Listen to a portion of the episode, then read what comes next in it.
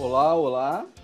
Sejam bem-vindos, seja bem-vinda ao Papo de Maluco, o podcast do Instituto Anata, onde vamos conversar sobre psicoterapia, psicologia, o assunto que vier. É, é... Oi, Rafael. Olá, Pedro. Oi, Thaís. Oi, Pedro, tudo bem? Oi, Júlia.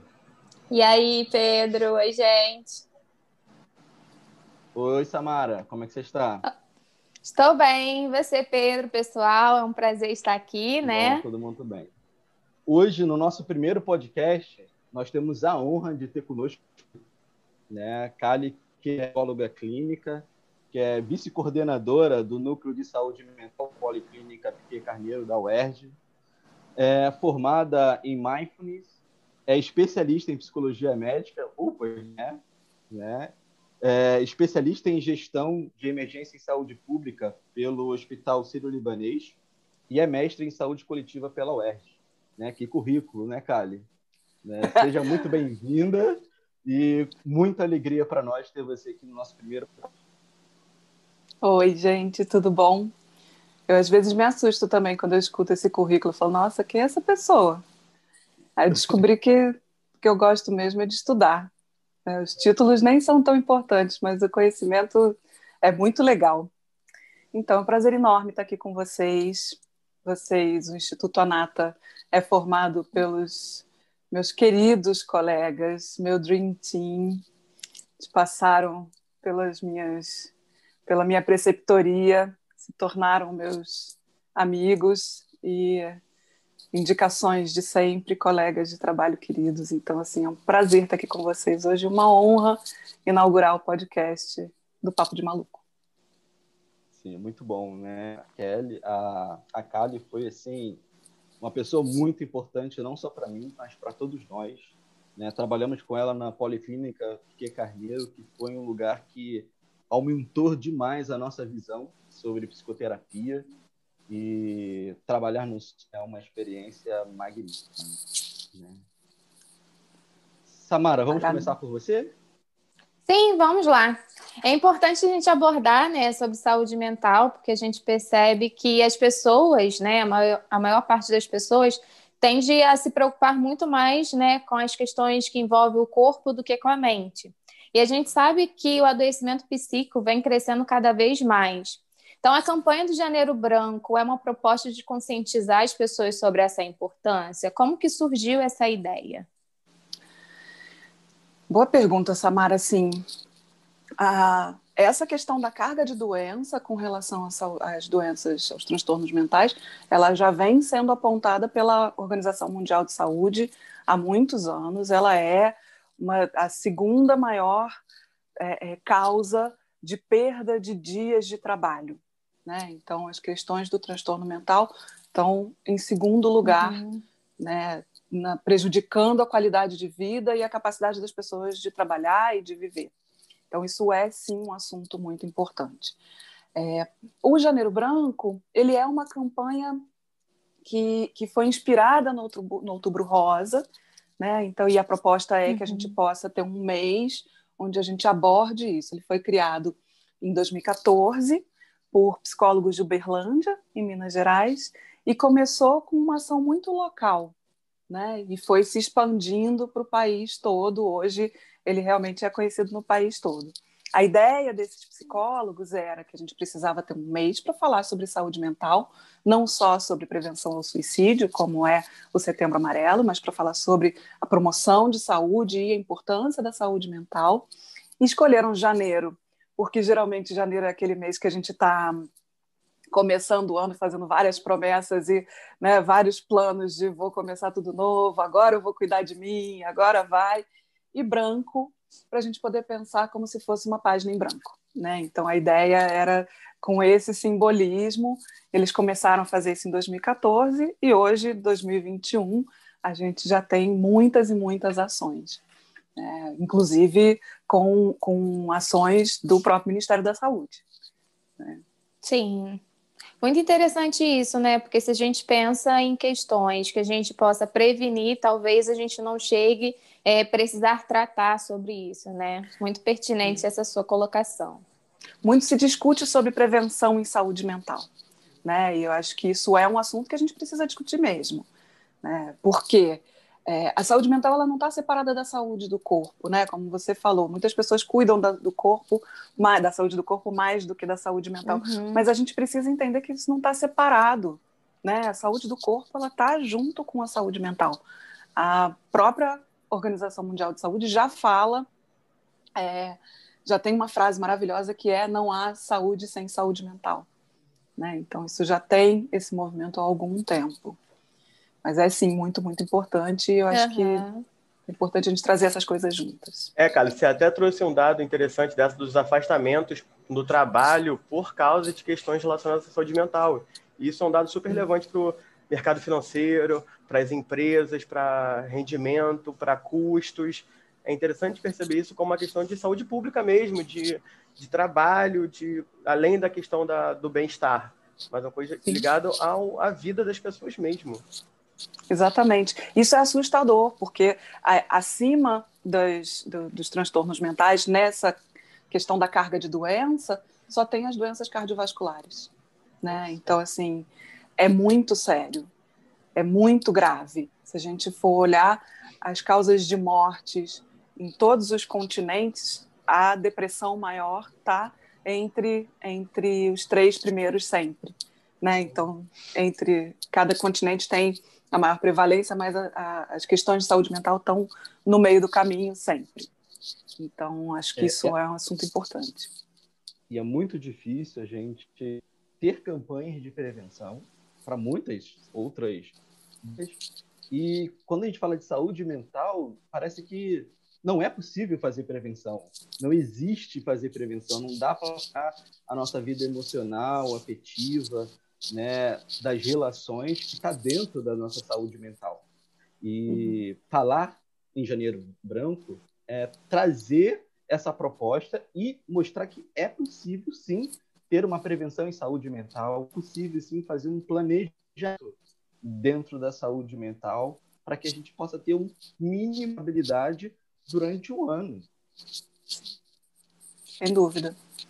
É, tem, a gente encontra muitas, muitas linhas teóricas, muitas abordagens teóricas que defendem que não é possível fazer prevenção em saúde mental, né? Assim, mas isso, isso acaba sendo, sendo um assunto um pouco superado, porque se a gente for considerar o cuidado integral à saúde, então sim, é possível fazer prevenção em saúde mental. A gente tem a, é, a psicologia positiva trazendo isso com muita força. A própria terapia cognitivo comportamental fala também bastante sobre isso, as, né, as técnicas de ativação comportamental e de bem-estar. Então, assim, a gente tem muitas é, técnicas, sim, para tratar de prevenção em saúde mental. E aí a gente pode também pensar em prevenção da violência, isso tudo também afeta uhum. bastante, né? Então acho que é, a gente só precisa pensar na saúde mental de uma forma mais ampla do que a fechadinha da nossa clínica privada, né? E aí a gente pensa necessariamente sim numa saúde coletiva, na saúde pública. Agora, Kali, eu, eu fico pensando também, né, a gente falando de prevenção e tal, é, sobre essa romantização que às vezes rola, de que a terapia vai ser o lugar para você resolver qualquer coisa que muitas vezes é inerente à vida, né? O que, que você uhum. pensa daquela frase do não, todo mundo tinha que fazer terapia? Como é que você então, vê isso? Eu acho que, que né, assim, a terapia não é igual à saúde mental, né? Ou saúde mental não é igual à terapia. Perfeito. Não necessariamente. É, geralmente a gente vai fazer terapia quando tem alguma coisa que a gente gostaria de resolver. Né? A gente tem é, alguma coisa que a gente precise, que esteja incomodando e que a gente precise cuidar mais especificamente. Pode ser uma característica de personalidade? Até pode, mas geralmente tem alguma coisa que incomoda. Né? E aí eu acho que quando a gente fala de que todo mundo precisa fazer terapia, eu não tenho tanta certeza. Eu acho que todo mundo precisa se conhecer e cuidar da sua saúde mental. Né? Assim, agora, fazer terapia, eu já não tenho tanta certeza, porque eu acho que a terapia ela é é, um pouco mais sobre o tratamento, né? Assim, tem uma parte que é sim de autoconhecimento, mas tem uma parte que é um pouco mais do tratamento. Eu acho que nem todo mundo precisa fazer terapia. Se a pessoa está tá de boa, ela está bem, fica bem, porque se for remexer, vai, vai abrir os. vai cutucar as feridas aí, né? Sim, e muito, Exatamente, muito cara. Essa diferenciação, né? Entre terapia e saúde mental. Uhum. Exatamente, cara, é isso. Saúde, é, ter, é, saúde mental não é só sobre fazer terapia, né? Muito mais abrangente que isso. E aí fica uma pergunta para você também, né? É, quais outras estratégias a gente pode incluir na nossa rotina que corroboram para o favorecimento da saúde mental? Então, Thaís, eu tô engastalhada com uma, uma história que eu tenho visto acontecendo, né? Assim, é, ao mesmo tempo que a saúde mental não é igual à terapia, que a saúde mental é um conceito amplo, a gente também não pode considerar que qualquer que a saúde mental é justificativa para qualquer coisa, né? Então, por exemplo, nesse momento de distanciamento social, a gente vê as pessoas falando: não, eu vou para balada porque é pela minha saúde mental, ah, eu mereço a minha saúde mental. Assim, a gente precisa entender que a saúde mental ela também está é, cercada pelas questões éticas. Né? Então, assim, vamos pensar que, que não é carta branca para qualquer coisa, né? mas temos muitas atividades que cuidam, que corroboram para a gente cuidar da nossa saúde mental. Então, por exemplo, a atividade física é uma que eu acho que é conhecida por todo mundo, né? Assim, quando a gente uhum. pratica atividade física, seja ela qual for, é a que é suportável, é a que é legal para gente a gente tem liberação de endorfina, a gente tem um processo bioquímico, né? Para além da sensação uhum. de que a gente está fazendo alguma coisa para a gente, a gente tem um processo bioquímico de, de sensação de prazer. É, então, tem atividade física, tem as atividades artísticas, né? Assim, a gente ser capaz de, de se expressar ou de encontrar uma representação artística que nos alimente, que nutra a nossa alma, isso ajuda bastante é, eu fiquei pensando, tem uma palavra que eu não consigo achar outra, que é hobby. Né? Então, ter um uhum. hobby. Só que toda vez que eu penso em ter um hobby, eu penso naqueles americanos jogando golfe, sabe, assim, cor de rico. Não é isso. É, ter um hobby é ter uma atividade prazerosa. Que, não, é, que seja prazerosa, mas e que não seja necessariamente uma tarefa, né? Assim, uhum. Assim, alguma coisa que te que te viabilize uma sensação de que você está fazendo algo legal uhum. para você. Uhum. Então, cuidar de planta, cuidar, estudar coisas que goste, leitura, artesanato ajuda muito, né? Assim, a gente tem experiências uhum. no SUS com artesanato que são maravilhosas. Uhum. É, tem as práticas meditativas que tendem a ajudar muito a gente a sair daquele daquele processo mental que deixa a gente preocupado e o tempo todo em loopings de pensamentos, né? Então, assim, tem, tem estratégias meditativas que são boas e são bastante significativas, tem evidências.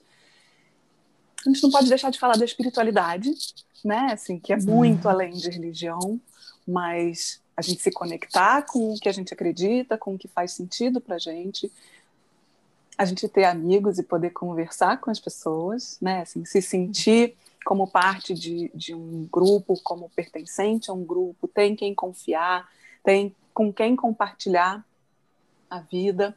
Então, assim, nós temos muitas, muitas, muitas estratégias. Mas é isso. Uhum. Saúde mental não é qualquer coisa. Né? Exatamente. Também não é miscelânea. É, principalmente diferenciar, e principalmente diferenciar é, que essas atividades são atividades terapêuticas e não a terapia, porque várias pessoas falam assim, tal Nossa, coisa é minha sim. terapia, tal coisa é minha terapia, são atividades terapêuticas, não necessariamente a terapia propriamente dita como as pessoas imaginam que seria uma terapia, o que é uma terapia, e é muito interessante, elas se complementam, elas se apoiam, terapia não tem como fazer sem atividades terapêuticas. Sim, tem umas uhum. pessoas que falam que, que minha terapia é a mesa de bar com os meus amigos, é. né? Assim, isso é bastante terapêutico, e... desde que em doses mais ou menos, porque o consumo de álcool excessivo também né? não é lá, não é tão indicado assim, uhum. mas é terapêutico pra caramba, é super importante, mas não é terapia. Sim. A coisa é uma coisa, outra coisa é outra coisa. Uhum. Né? É... Assim como o hobby também, né, gente? Eu fico pensando, às vezes, que a galera pega o hobby e aí quer fazer daquilo, começa a botar um monte de regra e um Transforma monte de. uma obrigação. De ingessa. torna uma obrigação.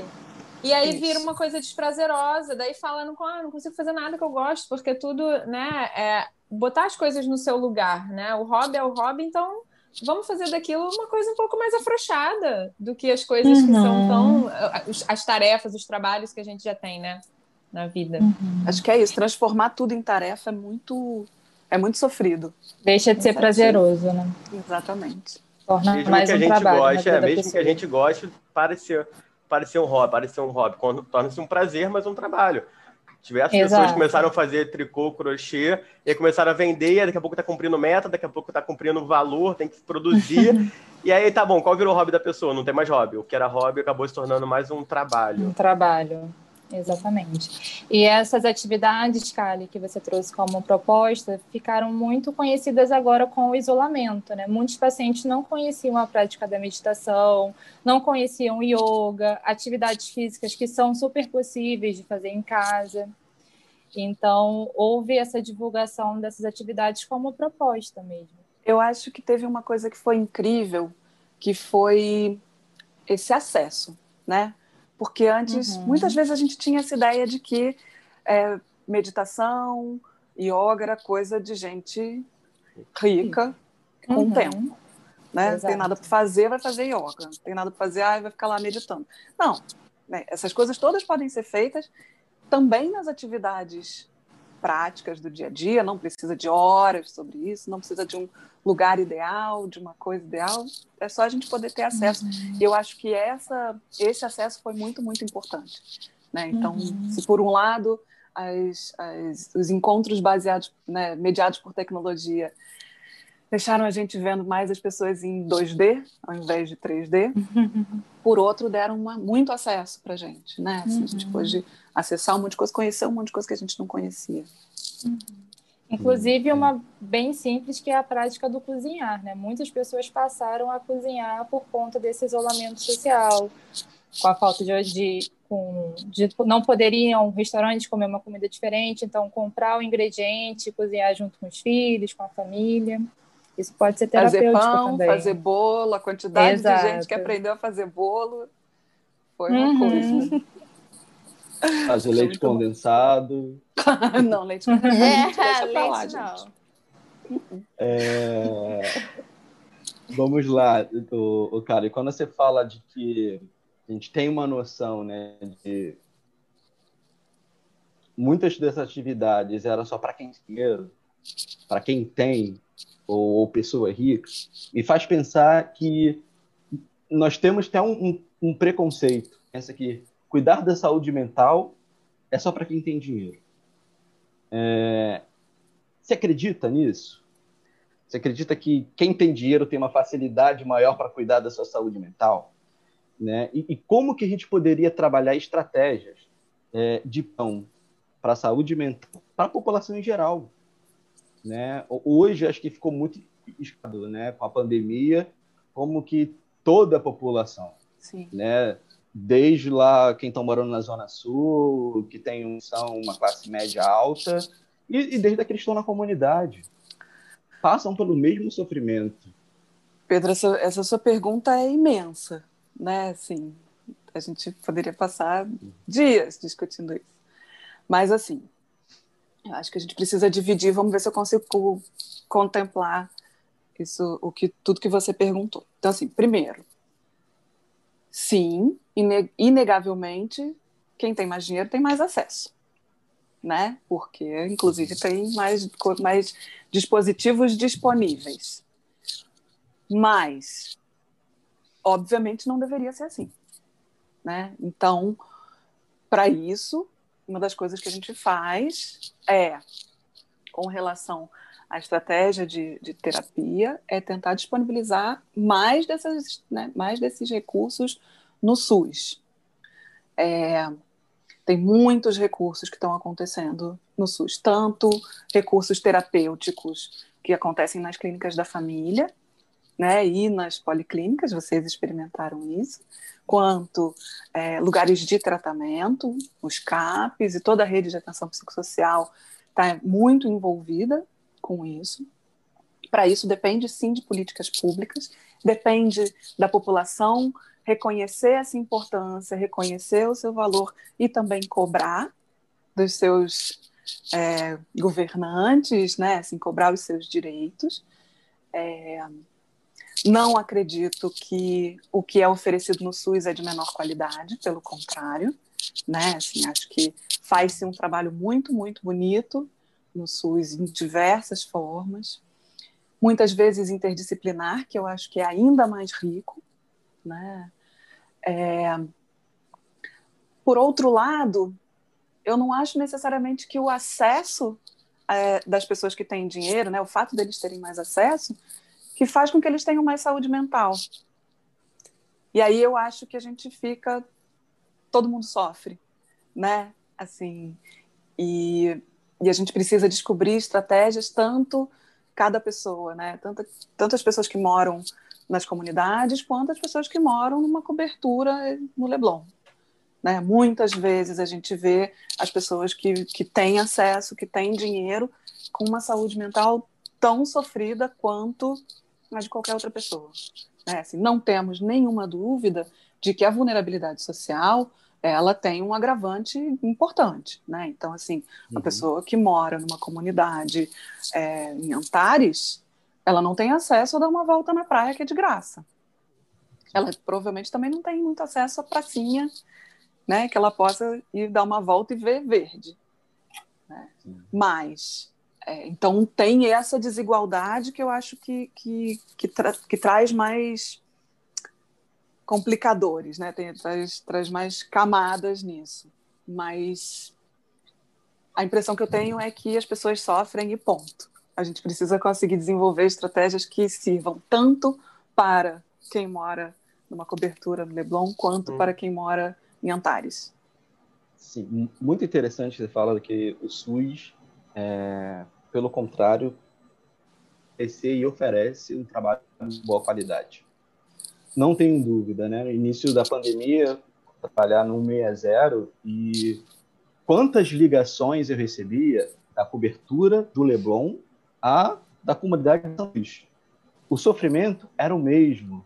E o que eu mais ouvia da classe média alta era: o que vocês estão fazendo? Porque é maravilhoso o serviço que vocês estão oferecendo eu nunca pensei que eu conseguiria é, resolver alguma solução, né, pelo telefone e segundo pelo né? E as coisas funcionavam, eles eram encaminhados para o serviço próximo à, sua casa e até mesmo por telefone as, as questões eram resolvidas ali.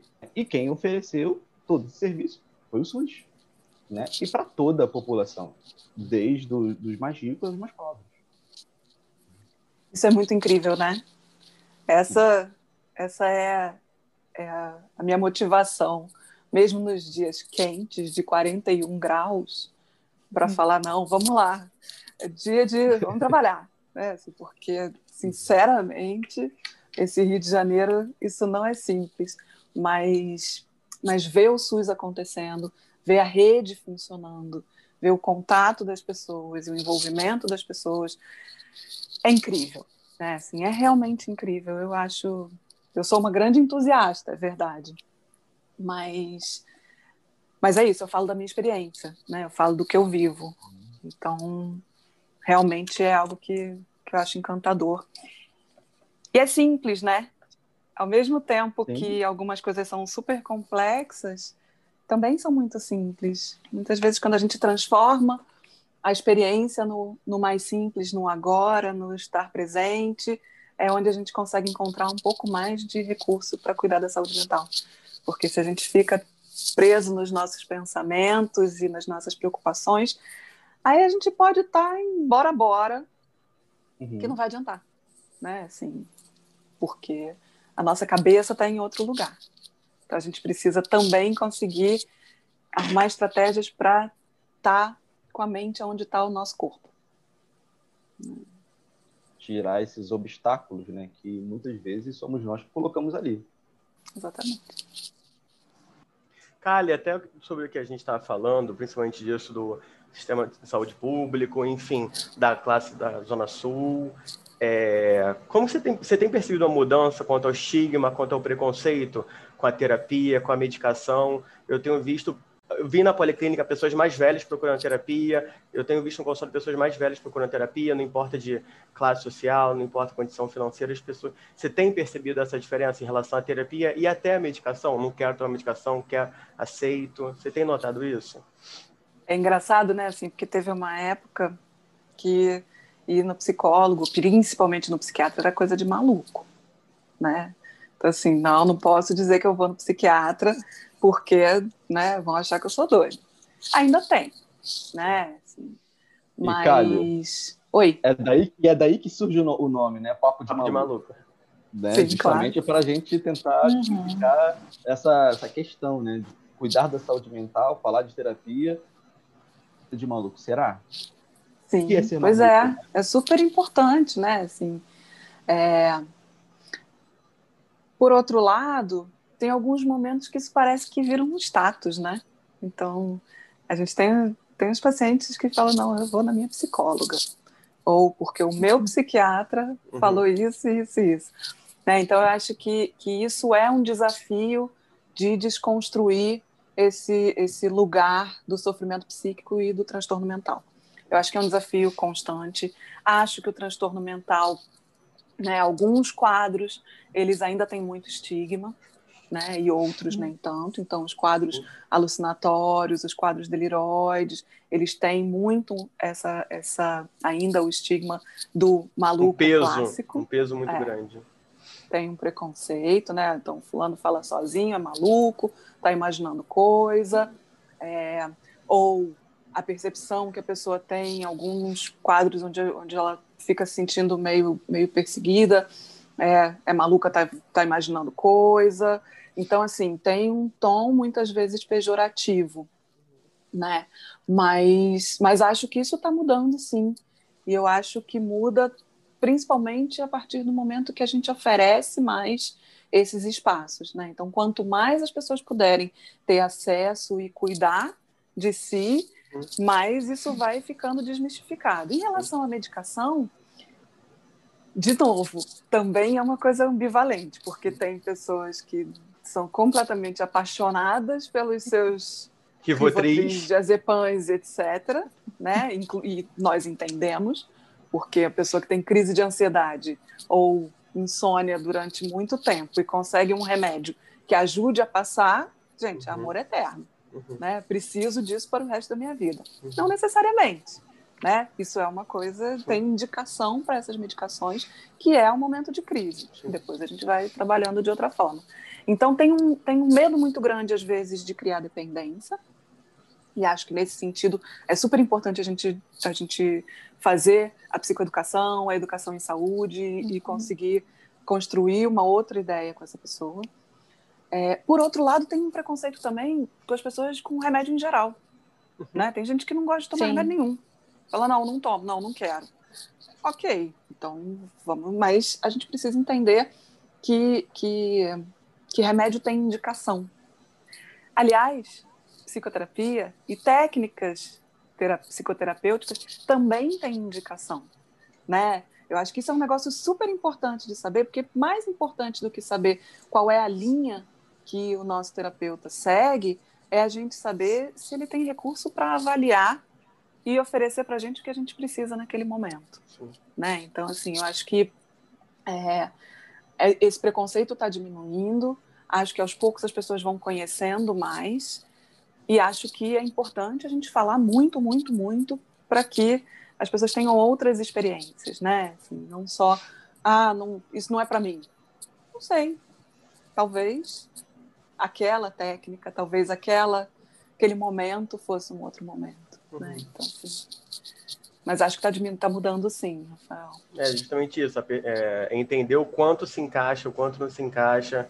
É isso, tem gente que tem medo de tomar o atenolol e não vai tomar. Enfim, tem gente que se apaixona pelo Rivotril. Eu tenho percebido muito isso, principalmente até o público mais velho que tinha mais é, malucos, às vezes já aparece um com neto para procurar terapia, porque eu percebo que Uhum. talvez eu precise de ajuda. E é como você falou, a indicação. Nem todo mundo vai procurar um cardiologista porque, ah, vou procurar um cardiologista porque eu vou procurar. Não, é isso. É, tô sentindo uma coisa, tô percebendo uma coisa. Faz sentido? Acho que sim, né? Se eu tiver com dor na coluna, eu não vou procurar um cardiologista. né? Assim, se tiver- Exatamente. pelo menos, pelo menos. Não é o que se não espera, né? cardiologista- É. A não ser que o cardiologista seja o meu médico de confiança. Da e vida. cuidar, exatamente. Uhum. né. Mas, de maneira geral, quando a gente pensa em especialidade, né? É isso. Mas concordo plenamente. Acho que tem mudanças, mas tem muitas ambivalências ainda, né? As pessoas querem, mas não querem, gostam, mas não sei, tem medo. Se a por paixão onde não que quer largar. começar? Vou ter que falar da minha vida inteira, não sei por onde começar. Uhum.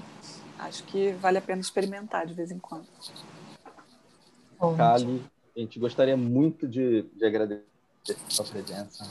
Obrigada, Karen. Obrigada. Passa tudo muito, muito rápido, né? Bom, né? Espero que você tenha também Maravilhoso. e que você Gente. possa voltar com outros temas. né? Isso. É, vai ser sempre muito, muito bem-vinda né, no, no nosso podcast. Né? Como Hum, você já é no nosso sim. coração também. Ah, Uhum. É. Foi uma honra, Kali, ter você no nosso Gente. primeiro episódio. Foi ótimo. Foi muito enriquecedor, muitos aprendizados. Como, Honra como minha. todos tivemos na policlínica também. Exatamente. Quero dizer que eu aprendo muito com vocês também, sempre, o tempo todo. É, acho que, que isso, é, isso é o que é mais legal dos encontros, né? Eles, Ele é via de mão dupla. Então, os afetos são via de mão dupla, os encontros, os conhecimentos também são via de mão dupla. Um prazer imenso estar aqui com vocês. Quero voltar muitas outras vezes, quero ouvir vocês falando muitas outras vezes. E quero dizer que vocês estão fazendo um trabalho lindo. Tenho muito, muito, muito, muito, muito orgulho de ter participado de uma partezinha da caminhada de vocês. Quero participar para sempre. Ai, Obrigado, lindo. cara. Muito bom ouvir Obrigada, tudo isso, Beijo, gente. Beijo. Beijo. Então, você que gostou do nosso podcast, compartilhe, siga, né? Siga o nosso Instagram, arroba Instituto Anata, com dois T's, né? Nos segue nas redes sociais, né? E vamos caminhando. A rede social, para quem quiser ir com você, fazer mais pergunta, saber onde você atende. Ih, eu sou ruim a beça de rede social. E-mail é conta. E-mail também. É verdade. no Instagram, cali.alves. Acho que fica mais fácil. K-A-L-I ponto Alves. Fica mais Ótimo. fácil, eu acho. Ra- Rafael, qual é o seu Instagram? Quem quiser também pode me seguir lá, Rafael Amaral PC. Thaís, O meu é Thaís Marques PC. Samara, O meu é Psy Samara de Souza. né? Julie. O meu É é, Julie. Smith PC. Mas acho Isso. melhor a gente deixar linkado também. Isso, vamos deixar tudo no Sim, né? link, né? E Escreve. o ali. meu, isso, é arroba psipedropaulo.rj. Né? Um beijo para todos e Beijo. vamos nos ver em breve.